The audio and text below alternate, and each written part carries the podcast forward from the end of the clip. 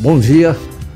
É com muita alegria que estamos de volta com o programa Pergunte ao Pastor, como acontece em todas as quintas-feiras a partir das 11 horas até as 12 horas, até o meio-dia. Nós sempre respondemos questões enviadas por ouvintes, por amigos que entram em contato conosco, e isso também será feito no dia de hoje. E hoje eu tenho um, um grande prazer de receber em nosso programa um convidado especial que é o diretor da Faculdade de Teologia do Seminário Concórdia de São Leopoldo, pastor professor Dr. Gerson Linder, que é o diretor da nossa faculdade da Igreja Evangélica Luterana do Brasil. Ele vai participar conosco nesse programa e a pergunta hoje eu vou endereçar a ele para que ele responda. E a pergunta hoje não é pergunta ao pastor, mas hoje vai ser pergunta ao diretor, para que ele responda e participe conosco dessa, desse assunto tão importante que foi encaminhado para o programa de hoje. E como sempre faço, eu já é, anuncio a pergunta logo no início do programa para que todos então possam já é, se preparar para ouvir essa a resposta a respeito disso. A, res, a pergunta enviada é muito longa que eu tenho aqui, mas eu vou tentar sintetizá-la em poucas palavras para é, enfatizar o que nós entendemos que é o mais importante dessa pergunta. A pergunta eu sintetizo assim: o homem é corpo, alma e espírito? É uma pergunta. Qual é a diferença entre alma e espírito? E o que, é que acontece no momento da morte com alma, espírito, corpo e também na ressurreição, na, no juízo final, quando o Senhor Jesus Cristo voltar a, a, para então o juízo final? Nós então vamos ter esse momento e eu quero iniciar hoje com uma leitura bíblica em lugar da reflexão que normalmente eu faço. Eu aprecio muito um texto da Sagrada Escritura que é Romanos capítulo 5, como aliás todos os textos são muito importantes da palavra de Deus. E esse texto tranquiliza a gente quando pensa na salvação, na graça de Jesus Cristo. Eu leio o capítulo 5 de Romanos, capítulo 1, até o versículo 11, onde é, o autor fala sobre a justificação pela fé e paz com Deus. O texto é o seguinte: Justificados, pois, mediante a fé, tenhamos paz com Deus por meio de nosso Senhor Jesus Cristo, por intermédio de quem obtivemos igualmente acesso pela fé a esta graça na qual estamos firmes, e gloriemo-nos na esperança da glória de Deus. E não somente isto, mas também nos gloriemos nas próprias tribulações, sabendo que a tribulação produz perseverança e a perseverança, experiência, e a experiência, esperança. Ora, a esperança não confunde, porque o amor de Deus é derramado em nossos corações pelo Espírito Santo, que nos foi otorgado. Porque Cristo, quando nós ainda éramos fracos, morreu a seu tempo pelos ímpios. Dificilmente alguém morreria por um justo, pois poderá ser que pelo bom alguém se anime a morrer. Mas Deus prova o seu próprio amor para conosco pelo fato de ter Cristo morrido por nós, sendo nós ainda pecadores. Logo, muito mais agora, sendo justificados por seu sangue, seremos por ele salvos da ira. Porque se nós, quando inimigos, fomos reconciliados com Deus mediante a morte de seu filho, muito mais estando já reconciliados, seremos salvos pela sua vida. E não, e não isto apenas, mas também nos gloriamos em Deus, por nosso Senhor Jesus Cristo, por intermédio de quem acabamos agora de receber a reconciliação. Esse texto mostra toda essa grandeza do amor de Deus, do, da, da, da, intervenção de Deus em nossa vida a favor de todos nós através da obra de Jesus Cristo. E nós somos salvos pela graça de Deus. E nós agradecemos muito a Deus por isto. E eh, fala aqui da obra de Jesus Cristo, e por isso nós vamos ouvir agora, no início do programa, a canção, bela canção que muitos conhecem, Em Jesus, Amigo Temos. Vamos lá.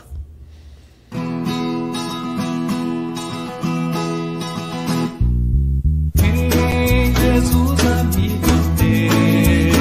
amigo temos, que sofreu a nossa dor.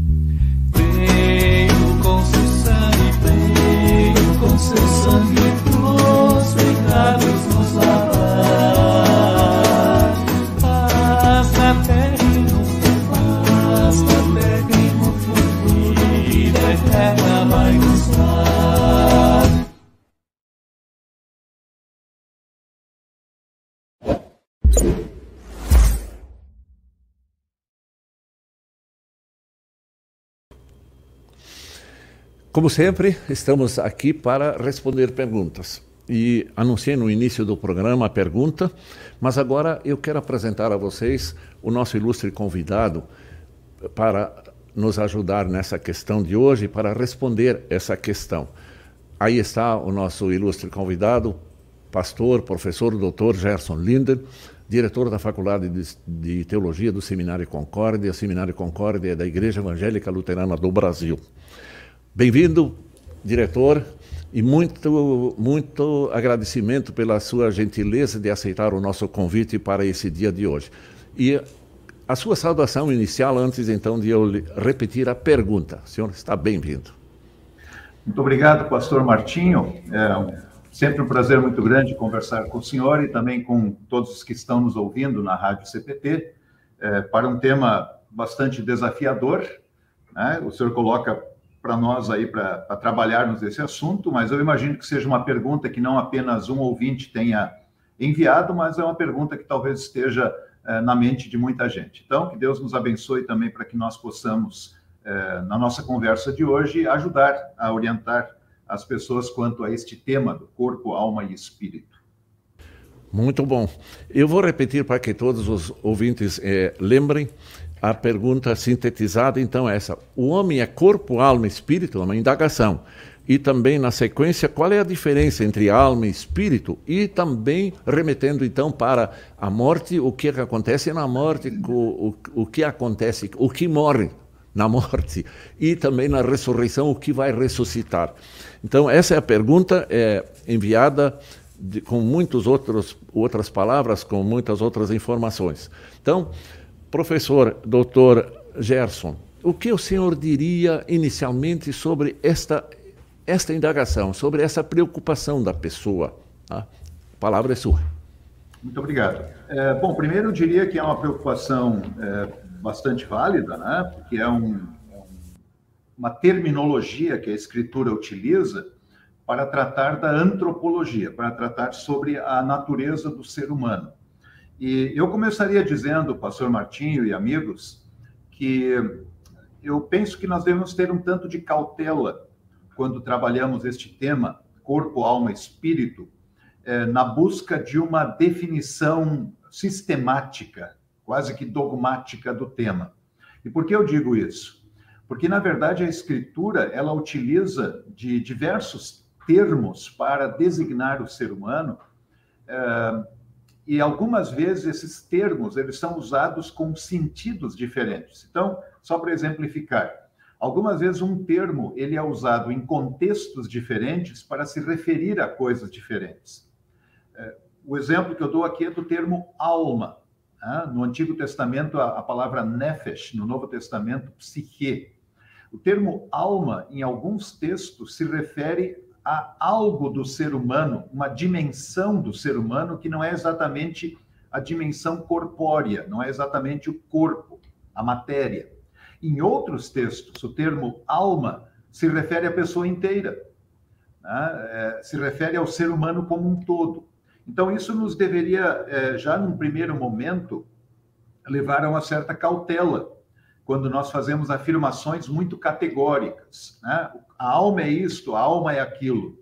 É, eu diria, vai depender muito do contexto. Aliás, o contexto bíblico ele é sempre muito importante. Quando nós lemos qualquer texto da Escritura, nós nunca podemos pegar um texto e arrancá-lo do contexto em que ele está. Temos que lê-lo no, no, seu todo, né? na sua frase, no seu parágrafo, algumas vezes no, em todo um discurso que o texto bíblico traz.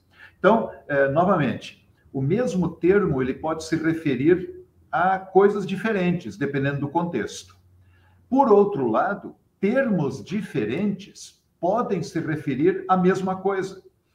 Então, nesse sentido, o termo alma e o termo espírito, em alguns textos, eles podem ter uma distinção, uma diferença. Podemos notar isso pelo contexto.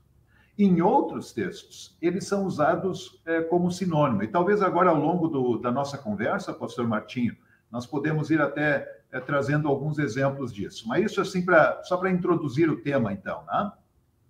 Muito bom, muito bom a parte introdutória, muito, muito agradável ouvi-lo nessa, nessa exposição. E, professor, doutor Gerson, quando na, em Gênesis, quando em Gênesis fala assim, quando Deus criou o homem, formou o homem do pó da terra, fez um, formou o homem, e aí diz lá que assoprou o fôlego da vida. O que, que significa esse fôlego da vida? E eu pergunto, e vou criar mais uma polêmica aí em cima, porque nós temos uma instituição religiosa que diz que o fôlego da vida, a, a, a alma, é o sangue da pessoa. O senhor já sabe disso, né? Que tem, tem, nós não vamos citar aqui a, a entidade religiosa que, que tem essa, essa posição. Mas como é que o senhor entende aí, nesse, nesse texto aqui, na formação do ser humano, o fôlego da vida?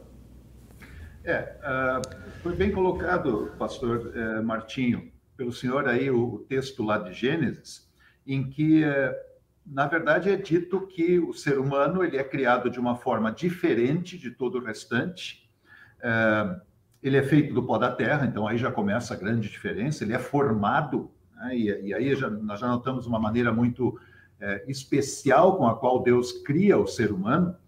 E a, após formar aquele boneco de barro, né? ele vai soprar nos, nos, nas suas narinas o fôlego da vida. É, esse fôlego ele poderia ser, a palavra pode ser traduzida muitas vezes até como respiração né? no Antigo Testamento. E e aí o texto vai dizer lá que o, o homem se tornou alma vivente. Né? A expressão hebraica nefesh hayah. E é interessante porque em algumas traduções simplesmente se coloca ser vivente, um ser vivente. Né? Então, alma vivente seria uma referência a ser vivente, uma, uma pessoa viva. Em outras palavras, o que, que aquele texto está enfatizando? Que a vida ela é dependente de Deus. Aqui nos, nos, uh, nos vem, uh, me parece que um, um, ensino importante da Escritura, em que uh, a fé cristã ela diverge de alguns pensamentos da filosofia grega, por exemplo, anterior ao Novo Testamento, em que se imaginava que o corpo é como que uma prisão para a alma.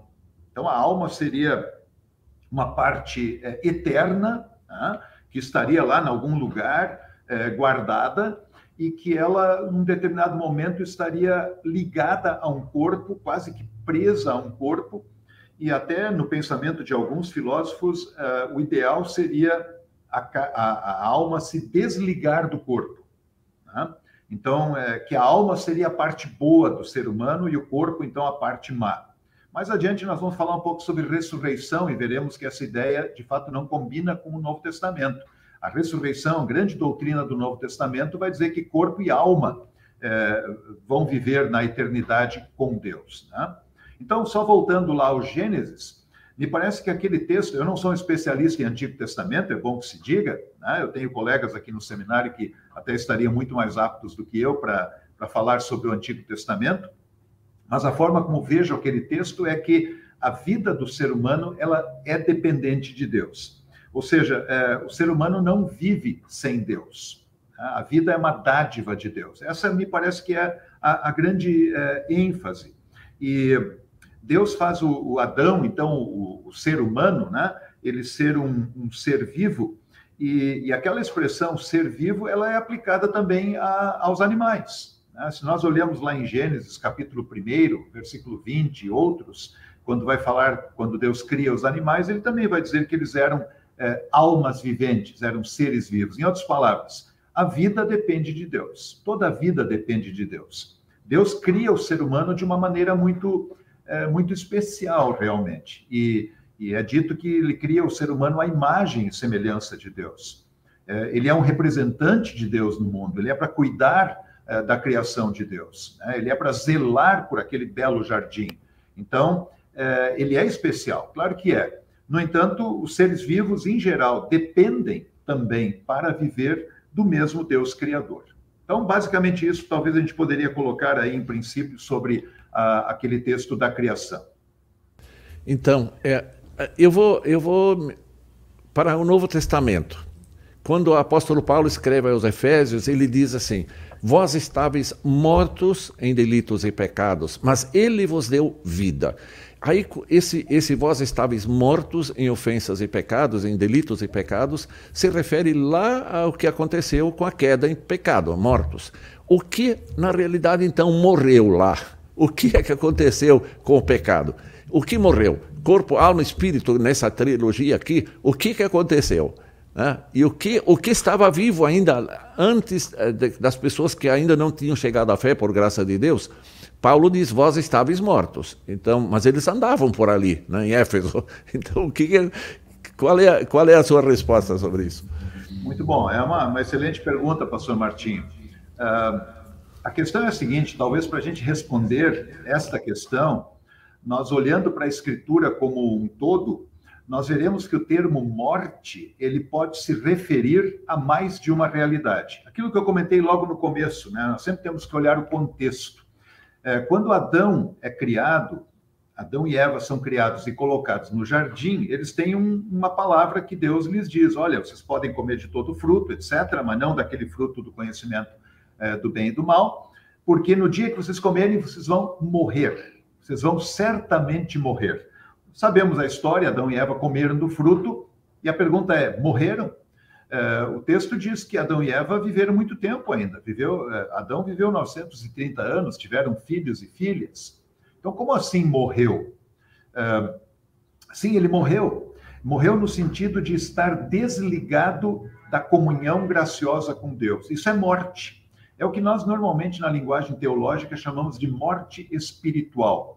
Ou seja, uma pessoa na sua natureza pecaminosa carece da companhia graciosa de Deus, a comunhão com Deus, vamos chamar dessa maneira, da reconciliação com Deus, está afastado de Deus. Isso é a morte espiritual. Agora, existe a morte física também.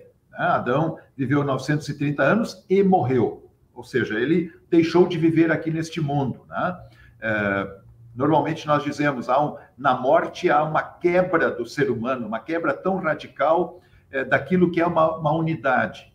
Né? Corpo e alma é, é um só, uma só pessoa. Né? E eu, particularmente, diria que quando falamos desse assunto, alma e espírito podem ser entendidos como sinônimos. Então, corpo e alma, corpo e espírito é uma unidade. A morte, ela rompe isso. A morte física é uma coisa tão radical que quebra o que não seria quebrado.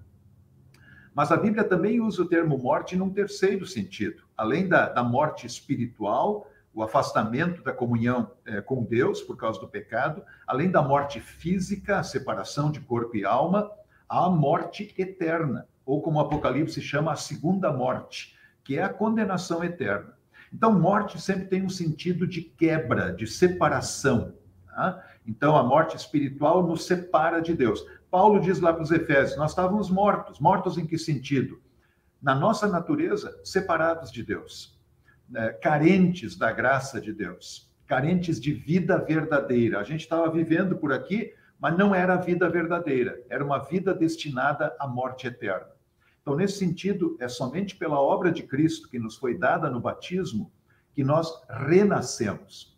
Por isso que o Paulo mesmo vai dizer a Tito, é, falando do batismo, que ele é um lavar regenerador e renovador. Regenerador literalmente significa que faz ser criado de novo. Regenerador tem a palavra gerar lá dentro. Deus nos gera novamente pelo batismo, ou seja, nos dá vida verdadeira, a vida de comunhão com Cristo. Também aqueles que têm vida verdadeira em Cristo irão morrer fisicamente. Mas esse morrer fisicamente para aquele que está em Cristo é um passar da morte para a vida, para a, aguardar a gloriosa ressurreição. Não sei se eu é. É, consegui colocar é, claramente, Pastor Martinho, mas Sim. a sua pergunta, a sua pergunta foi bem objetiva e eu acabei falando demais aqui. Não, não. Eu, eu convidei para exatamente nós falar sobre esse assunto que o senhor tem, conhece muito bem. Quando, Paulo, quando Jesus fala com Nicodemos, ele usa a expressão lá é necessário renascer. Isso tem é ligação também com o que o senhor falou sobre o batismo, é o lavar regenerador. Esse regenerador é sinônimo de nascer de novo? É isto? É, sim, de certa forma sim, porque dentro da palavra regenerar, mesmo o, o termo em português já fala isso, e o, e o termo no, no, texto original ele também ele traz é, essa conotação de um, de um ser gerado de novo. Aquele texto de, de, que o senhor menciona lá de João, capítulo 3, quando Jesus conversa com Nicodemos, ele é muito elucidativo, me parece. Né? É, e eu, eu diria por dois motivos aqui para a nossa conversa de hoje. Né? Um que Jesus vai dizer para Nicodemos: quem é nascido da carne é carne, quem é nascido do espírito é espírito. Naquele texto, naquela palavra de Cristo, carne não se refere especificamente à matéria, ou seja, não é exatamente um sinônimo de corpo, mas carne ali tem a ver com a natureza pecaminosa. Ou seja, quem nasce de pais humanos sujeitos ao pecado vai nascer pecador. Esse é o detalhe. Quem nasce de carne é carne. Agora, quem nasce do espírito, e aí eu colocaria até espírito com letra maiúscula, ou seja, o lavar regenerador do Espírito Santo, esse se torna espírito, letra minúscula. O que, que seria espírito aqui nesse sentido? É o que em outros lugares nós chamamos de a nova natureza, o novo homem. Então Jesus vai dizer: quem é nascido de carne é carne, quem nasce de pais que são pecadores é pecador, essa é a sua natureza pecaminosa, mas ao nascer do Espírito Santo pelo batismo, pela fé em Cristo, ele se torna espírito, se torna alguém que agora está em harmonia com Deus, a comunhão que o próprio Deus estabelece. O outro detalhe daquele texto, pastor Martinho, que eu acho que é bem interessante, é que Jesus fala para o Nicodemos que ele tem que nascer de novo. O, o curioso é que a palavra, é, a expressão de novo, no texto grego é uma palavra, anoten. E essa palavra pode significar, na verdade, outra coisa, ela pode significar do alto. Então, é, eu particularmente creio que ali até seria muito interessante nós é, entendermos aquele texto com Jesus dizendo: quem nasce, é preciso nascer do alto. Como assim nascer do alto? Ora, nascer por uma obra que Deus realiza. Esse novo nascimento não é uma decisão humana, ele não é um ato humano, ele é um milagre. Assim como o nosso primeiro nascimento é um milagre de Deus, a encarnação, né? A, a, o fato de nós sermos carne, o fato de nós sermos gente, de termos vida, é um milagre, claro, mas é, o novo nascimento é um milagre, ele vem do alto. Eu li esses dias, é, doutor Gerson, um artigo que circula na internet, onde a pessoa falando sobre, sobre essa questão que nós estamos dialogando agora, ele diz assim: o ser humano é composto de matéria e de coisa imaterial que ele chama de alma. E aí ele fala que espírito, ele descreve lá que o espírito é quando a alma se volta para Deus, está em ligação com Deus, está reconciliada com Deus. Então ele chama que esta esta ação de religar com Deus, ele chama de aí a alma é, tem a vida espiritual. Isso confere contexto bíblico? Eu creio que não, não exatamente. Eu não diria dessa forma é, não é a alma que se liga a Deus, é a pessoa que se liga a Deus. Né? E a pessoa é corpo e alma.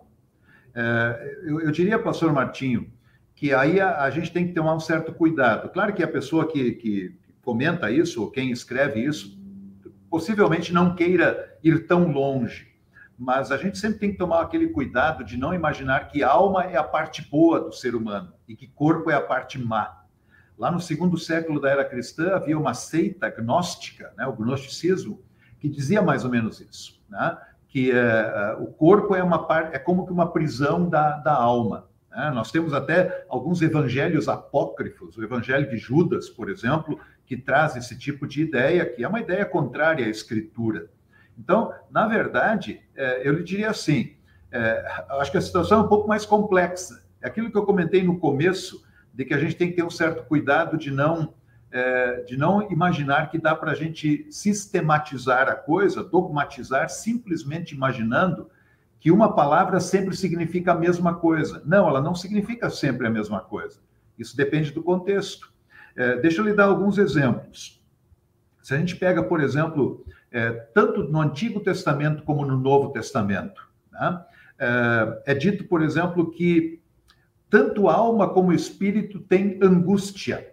Gênesis 42, 21. Anotei aqui os textos para mim, para lembrar. Ali fala que a alma se angustia.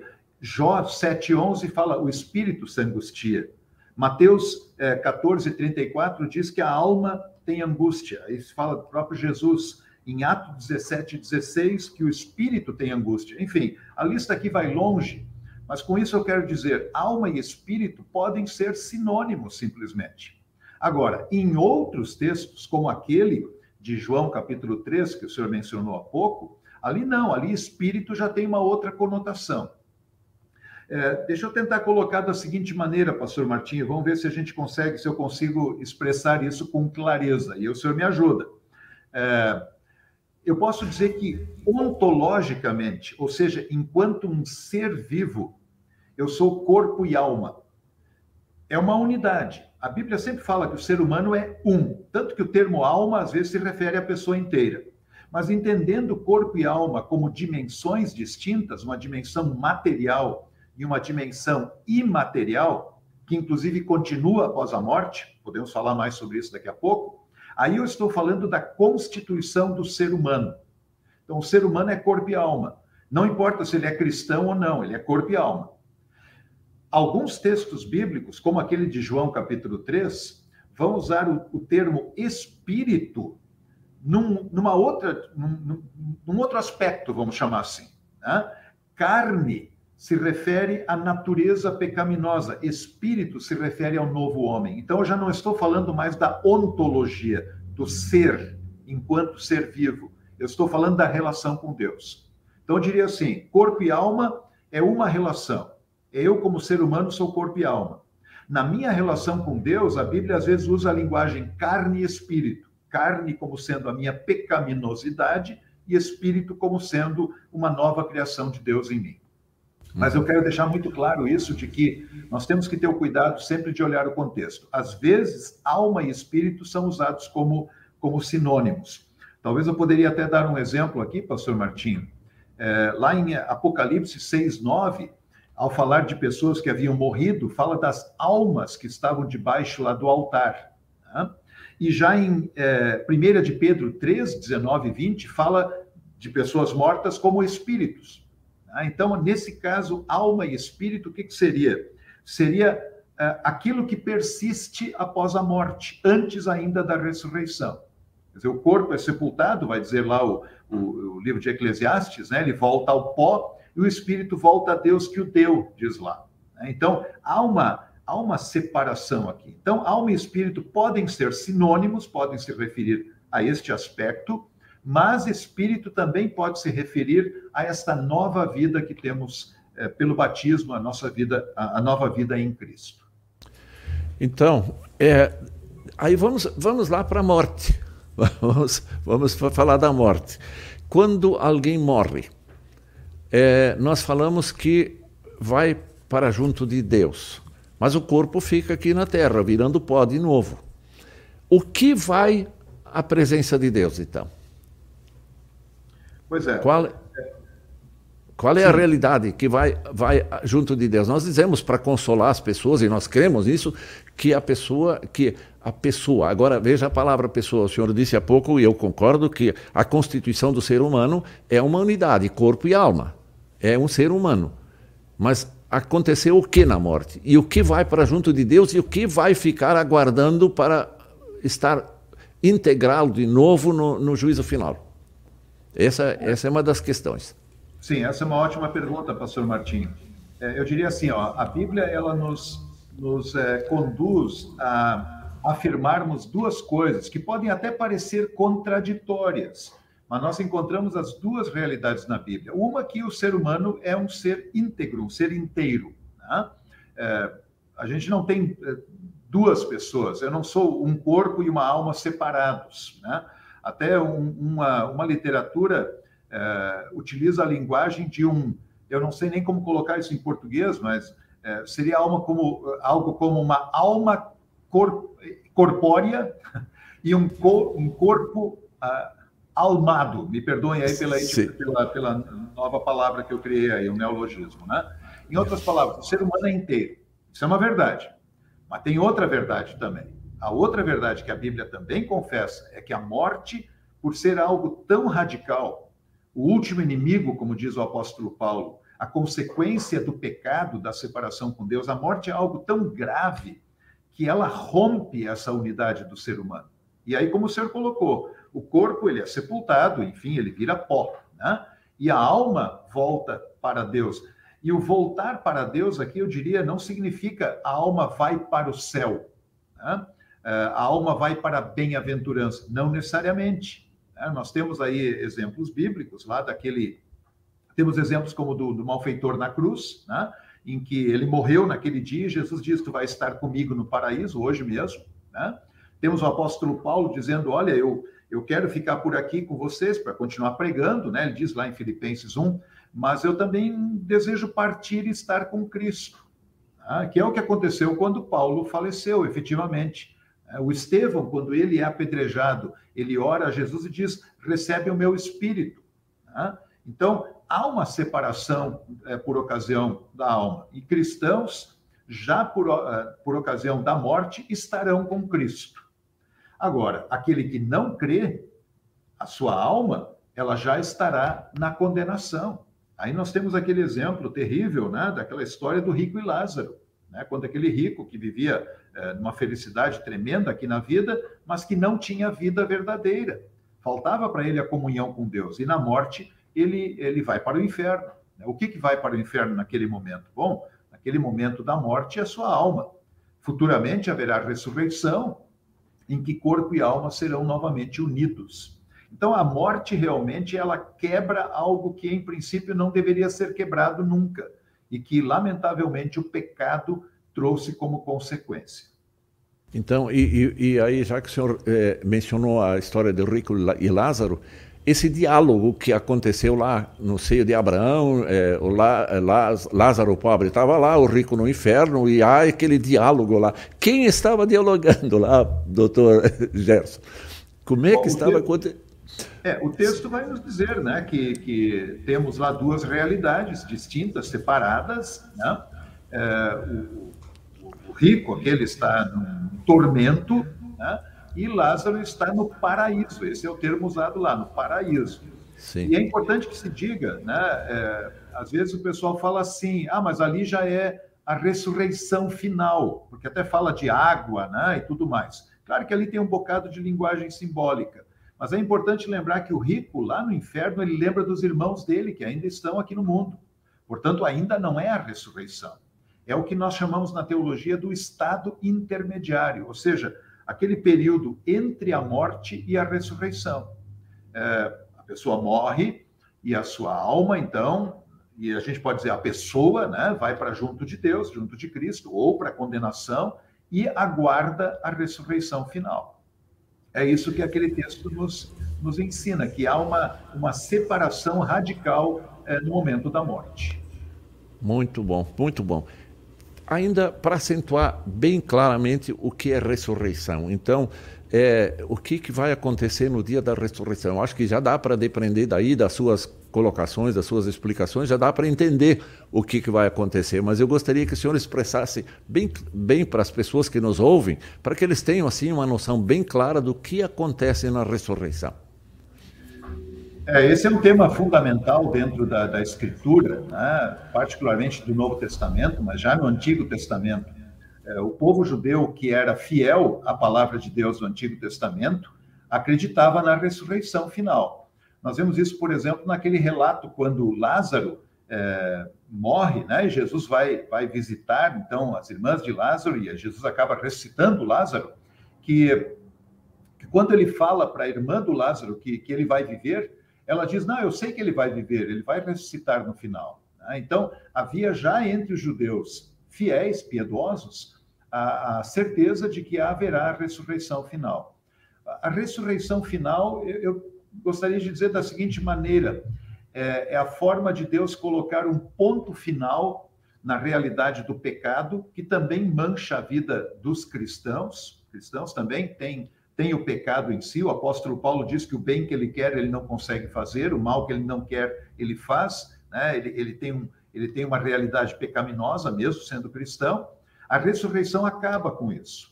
Ela unifica novamente corpo e alma. Deus novamente fará aquele corpo que foi sepultado estar unido à alma, de modo que a pessoa será novamente inteira. Ela não estará rompida pelo pecado, não estará rompida pela morte. A, a ressurreição é o ponto final que Deus coloca na realidade do pecado. A partir dali não há mais pecado, não há mais mal para aqueles que estão em Cristo, naturalmente. Né? Então, essa doutrina tão fundamental do Novo Testamento ela, ela precisa ser sempre muito lembrada.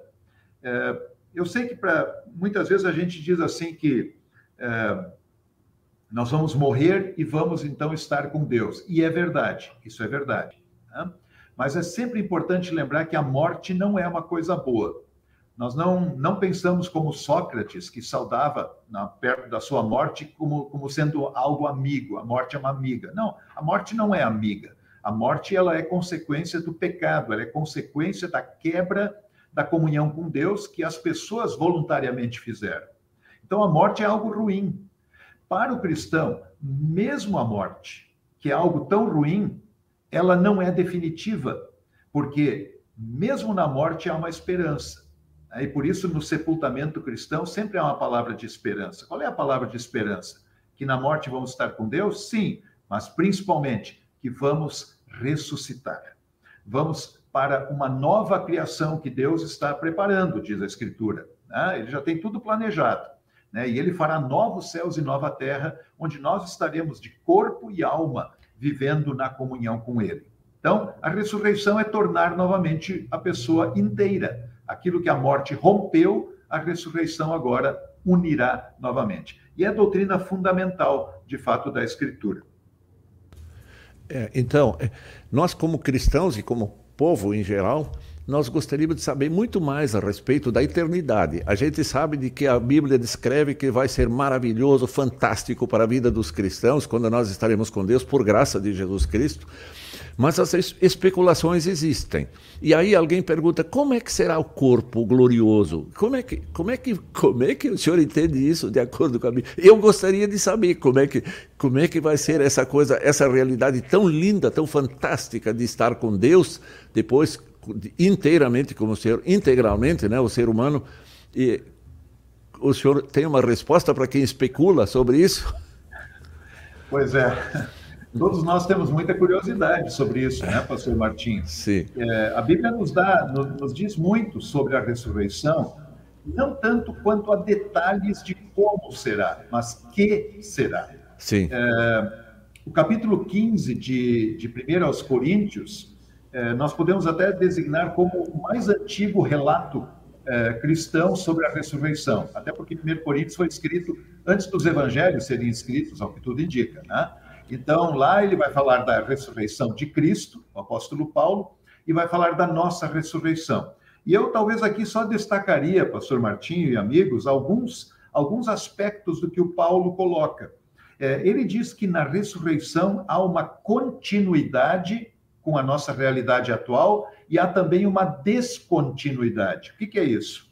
Ele usa uma, uma figura muito interessante, né? Ele diz assim, ó, é, 1 Coríntios capítulo 15, eu leio aqui, versículo 37. Quando semeia, você não semeia o corpo que há de ser, mas o simples grão, como de trigo ou de qualquer outra semente. Mas Deus lhe dá corpo como ele quer dar, e cada uma das sementes dá o seu corpo apropriado.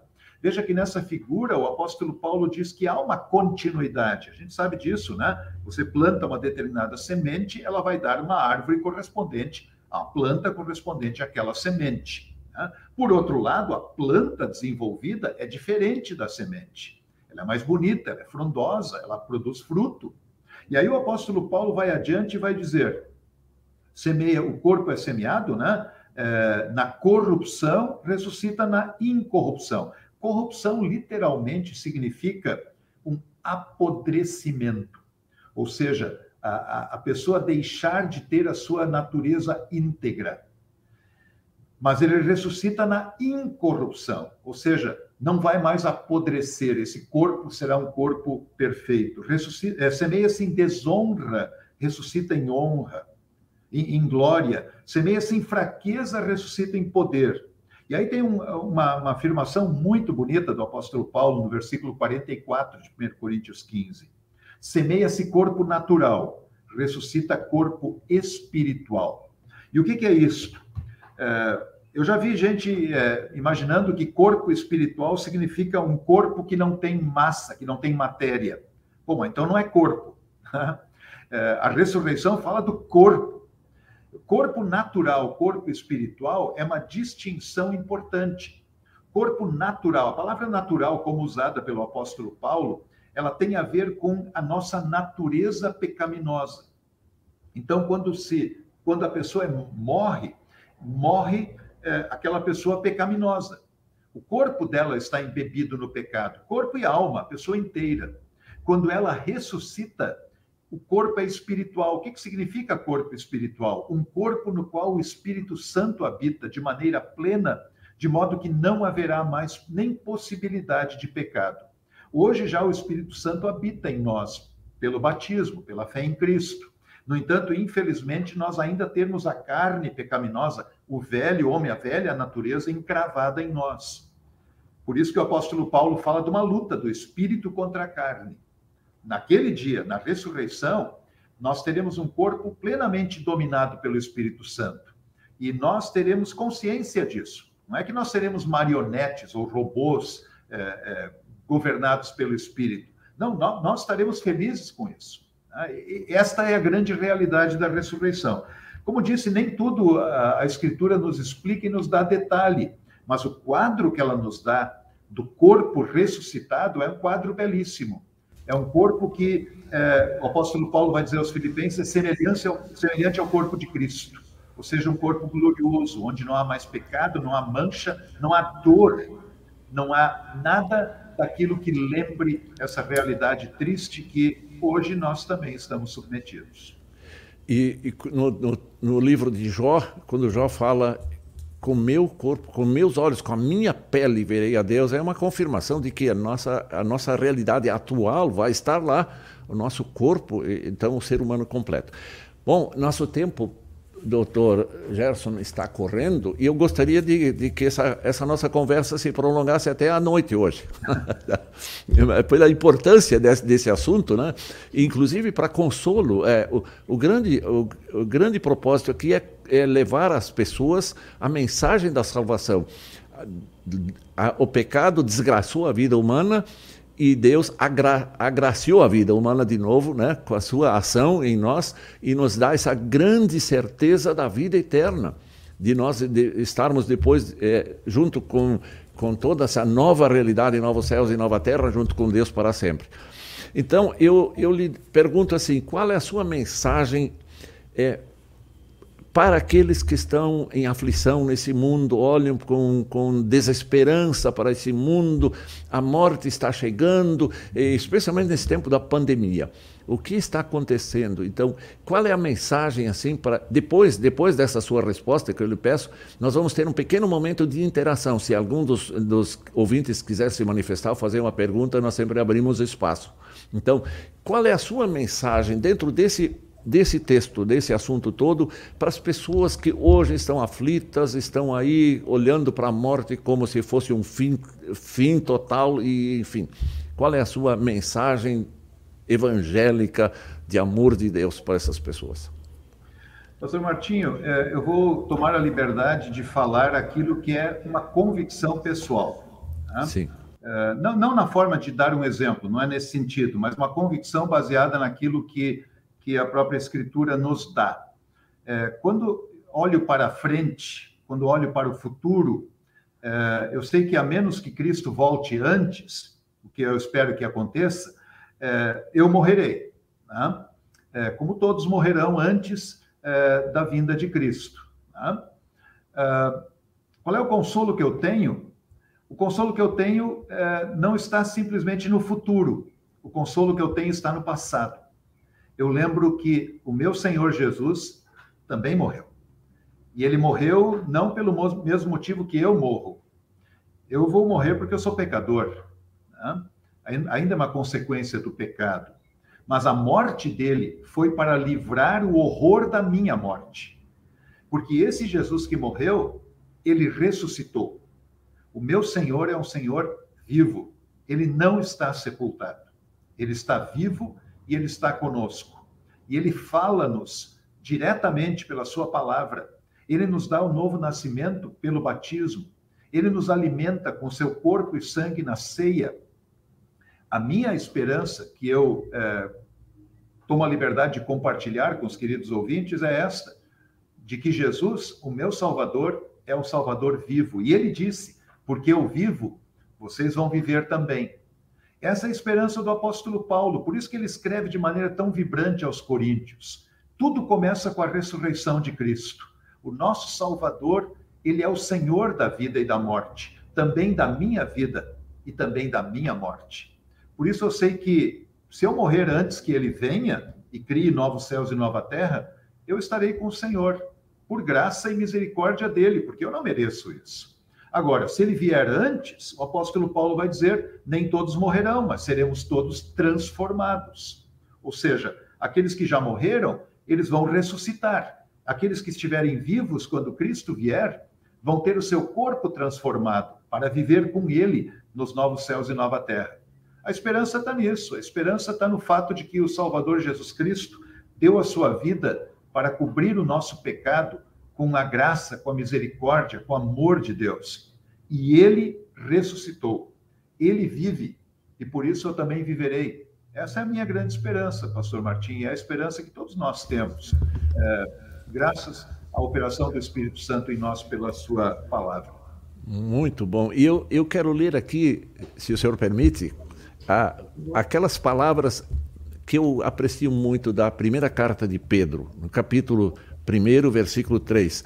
Que mensagem maravilhosa para todos nós que estamos nesse mundo, ainda Pedro escrevendo para os cristãos dispersos e perseguidos na época, sofredores, ele, ele dá um alento especial. Ele diz no versículo 3: Louvemos ao, a, a, ao Deus e Pai de nosso Senhor Jesus Cristo, por causa da sua grande misericórdia, ele nos deu uma nova vida pela ressurreição de Jesus Cristo. Por isso, o nosso coração está cheio de uma esperança viva. Assim esperamos possuir as, as, ricas bênçãos que Deus guarda para o seu povo. Ele as guarda no céu, onde elas não perdem o valor e não podem se estragar sem ser destruídas. Essas bênçãos são para vocês, que por meio da fé são guardados pelo poder de Deus para a salvação que está pronta para ser revelada no fim dos tempos. Essa, essa palavra, essa certeza, isso eu li na linguagem de hoje, na, na NTLH. É, essa palavra de Pedro eu acho que é um consolo para todos nós que estamos nesse mundo ainda, aguardando a segunda vinda de Cristo. Mas nós nunca devemos pedir que Deus apresse. Né? Deus disse assim: primeiro quero que o evangelho seja pregado a todo mundo, né? e aí virá o fim. Então cabe a nós, a nós como cristãos, como igreja, de proclamar esta mensagem maravilhosa da maravilhosa graça de Deus para todos, para que se apeguem, para que Deus esteja na vida deles com a sua graça e tenham então essa, essa chance que Deus nos dá de vivermos eternamente com Ele. Né? Então, vamos Vamos ver se há alguma pergunta. Rodrigo, bom dia, Rodrigo, tudo bem? Bom dia, bom dia, pastores e professores, né? Pastor Martim também já foi professor. tá bom. bom dia, bom dia, ouvintes também. Uh, tem várias mensagens, né? Muitas pessoas acompanham o programa, uh, todos gostam muito desses temas, gostam muito de ouvir o o professor Gerson, né? O perfil do Mensagens Diárias, dando bom dia sempre. O Carlos Plummer também lá no YouTube. E da Brani Bund, bom dia, Pastor Martim e a todos. A Noemi Lucila Scherer também sempre acompanhando lá de Cândido, Marechal Cândido Rondon. Lindaura Hammer, dando bom dia. Orlando, Orlando Buni, bom dia, Pastor Martim e a todos. Texto e assunto muito atual para esse momento que vivemos. A Rose Orlando, bom dia, assistindo de Rolim de Moura. Rondônia. Rondônia. Muito a Duca Keller Van é, são, acho que são duas pessoas no mesmo perfil. Bom dia. Renato Kenny, é, bom dia, de Santa Rosa, lá das, das, comunidades de São João. Inês Bass também dando bom dia a todos nós. Márcia Prit, bom dia, Márcia, lá da congregação de São, São João de Rio Grande. Francisco Eberhard, bom dia, abençoado programa a todos os irmãos. Como de costume, já compartilhei. Né? Ele compartilha nossos programas aqui. Muito e ele diz que é um prazer muito grande rever o, o amigo e irmão na fé em Cristo. Se refere ao ao pastor Gerson Linden. Ele coloca aqui, desde os tempos dos nossos encontros nos congressos juvenis, Gerson é presidente da GELB e é sempre muito gratificante ouvir o doutor. Ah, dando bom dia para o senhor. A Vilma Neufeld também dando bom dia. Renilda Gitz, Alida Schultz, Bertemes, o Oniston Schwarzhaupt, grande abraço ao pastor Martins Zontek, conselheiro da GELB, e doutor Gerson Lindo do Distrito, conselho em Niterói Canoas, inesquecíveis extraordinário ensino sobre esse tão importante assunto. Obrigado. A Noemi Lucília Scherer também sempre acompanha. Gratidão, Papai do Céu, pelo perdão por tudo, em tudo, com tudo. Amém. Muito a Ivone bom. Schlender, bom dia, sou de Blumenau, de Santa Catarina, Igreja Bom Pastor. A Ida Marlibund comenta, ótimo programa, muito bom ouvir. Sempre temos dúvidas, mas prefiro simplesmente crer que estamos nas suas mãos e ele morreu por nós, para nos dar a vida eterna com ele. Vamos ressuscitar assim como ele ressuscitou e está vivo. Sim. É. A Bruninha Zwick, a, a Noeli Dreves também lá de Torres, a Gabriela Linden também está acompanhando, baita tema, né? filha do, do professor. A Gabriela Muito... o senhor deve conhecer, né, professor Gerson? Conhece bem, né?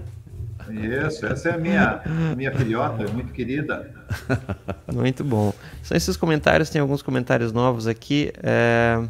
A Cenobrina comenta aqui, né, pastor? Até é bom lembrar, é... ela não está no local de trabalho, não pôde assistir do início, né? E é um assunto que que é bom acompanhar todo ele. E é esse é programa também, é bom dizer para as pessoas que podem compartilhar isso, esse programa isso. para que para que outras pessoas conheçam essa Exato. esse conteúdo tão importante é, da palavra exa de Deus. Exatamente. Então, para ser nobilina, para todo mundo, esse programa fica gravado sempre, né? No sim, YouTube, sim. no Facebook da rádio.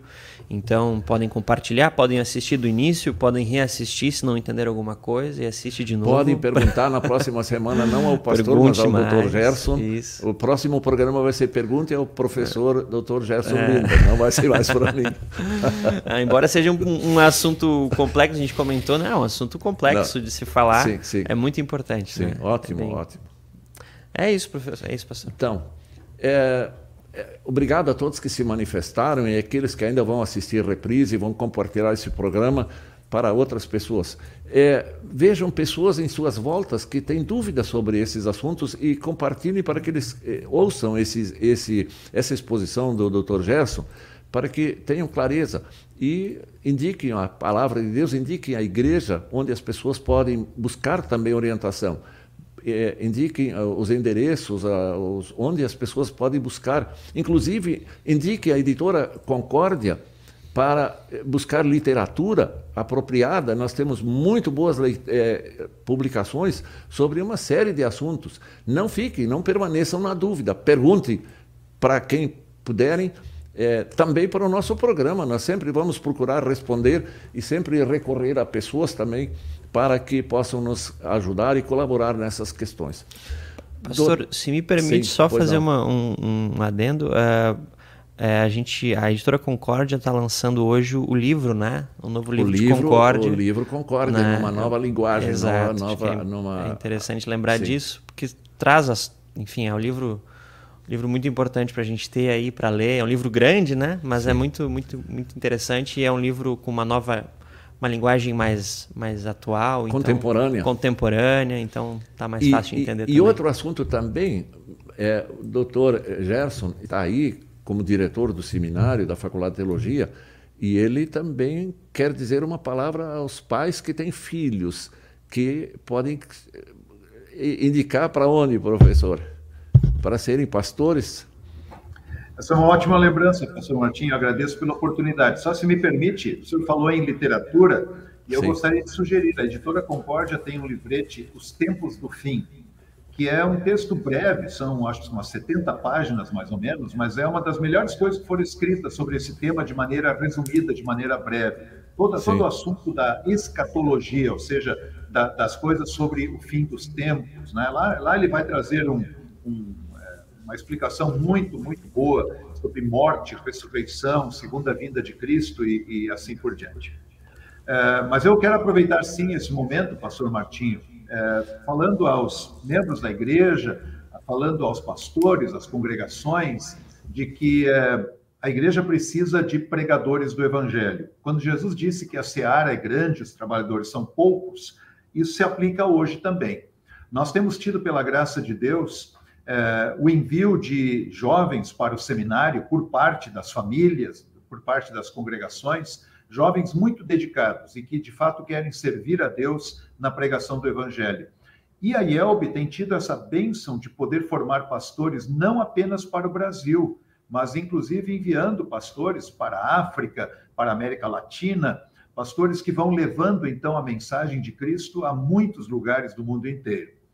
Então fica aqui o convite. Né? Você tem um filho jovem, está aí concluindo o ensino médio, próximo a isso, e, e vê nele um potencial pastor no futuro, indique o seu nome para nós. Eu tenho pedido sempre aos pastores, vejam dentre os jovens da sua comunidade rapazes que têm é, um potencial para servirem a Deus como pastores da igreja, indiquem o nome deles para nós aqui, podem enviar para nós do seminário e nós entraremos em contato para incentivá-los a que pensem nessa possibilidade de virem a estudar aqui no Seminário Concórdia e se prepararem para serem pregadores do Evangelho.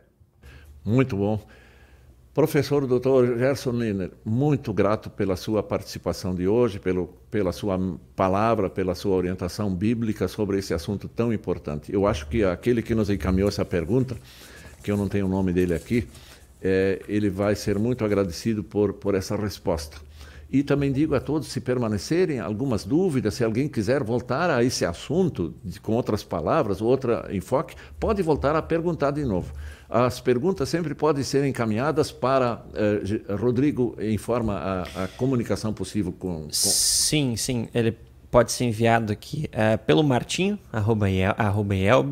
.org.br, né? A gente também tem os canais aqui, o WhatsApp é o pelo, pelo 5133322111, é, pelo Facebook, também pelo Messenger ali do Facebook é possível enviar, né? E pelo contato arroba radiocpt.com.br. A gente também sempre acompanha esses, esses meios de comunicação aí. Obrigado, Rodrigo. Pastor, professor Gerson, que Deus o abençoe muito, juntamente com sua família no seu ministério tão importante de formação dos pastores, futuros pastores. Isso é um trabalho muito bom, muito necessário na igreja. Que Deus abençoe muito ah, com todos os professores do Seminário Concórdia e com todos os alunos, os funcionários, para que essa escola de profetas seja sempre muito abençoada por Deus e, e, e faça aquilo que Deus quer que seja feito, né? A, a preparação de pessoas para proclamarem o Evangelho. A palavra final é sua e no final da sua palavra nós vamos é, desejar a todos uma bênção. Nós vamos ouvir a bênção irlandesa depois, no final, né, como encerramento do programa de hoje. A palavra é sua. Muito obrigado, pastor Martinho. Prazer novamente estar com o senhor e com os ouvintes da Rádio CPT.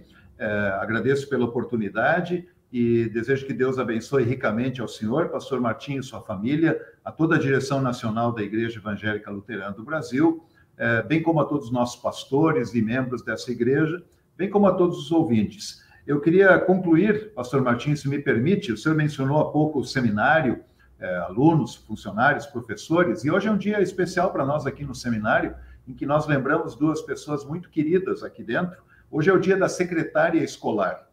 Então, eu quero aqui também, neste final, é, lembrar é, de duas pessoas realmente muito queridas e que têm trabalhado com muita competência e com muita fidelidade. A dona Nara Coelho e a dona Ivete Schwantz, as nossas secretárias aqui do Seminário Concórdia, e também aproveito para mandar um abraço às secretárias de nossas escolas pelo Brasil inteiro, que realizam um trabalho muito importante dentro da instituição. Então, um grande abraço pastor Martinho e que Deus abençoe ricamente a todos. Muito obrigado. Eu também estendo o meu abraço a essas secretárias, são conhecidas também da gente, irmãs na fé e muito dedicadas, e a todas as secretárias em todos os lugares. E tenham todos, todos é, uma, um fim de semana muito abençoado, que Deus os guarde e Deus os abençoe. E se Deus permitir, estaremos de volta na próxima quinta-feira, às 11 horas da manhã. Vamos ouvir então, para concluir, a bela canção A Benção Irlandesa.